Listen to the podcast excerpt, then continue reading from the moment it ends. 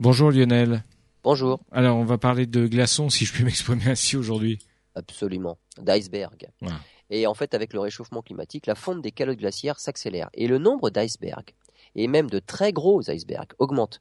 Une équipe de chercheurs de l'université de Sheffield en Angleterre a étudié les images d'icebergs qui se sont détachés du continent antarctique entre 2003 et 2013. Ces images montraient 17 gros icebergs de plus de 18 km de long.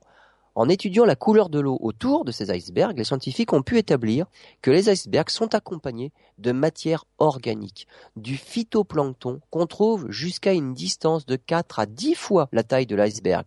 Et dans cette zone, l'absorption du carbone est entre 5 à 10 fois plus importante qu'alentour.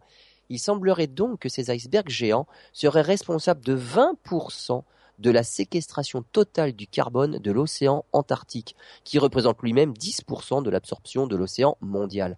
On connaît ce mode, on connaissait ce mode de prélèvement du dioxyde de carbone atmosphérique par l'eau de fonte des icebergs, mais il était tenu pour négligeable jusque-là.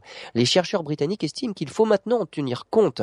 Si la fonte de l'Antarctique s'accélère, ce phénomène compensateur doit être intégré dans les modèles car la nature semble déjà le faire.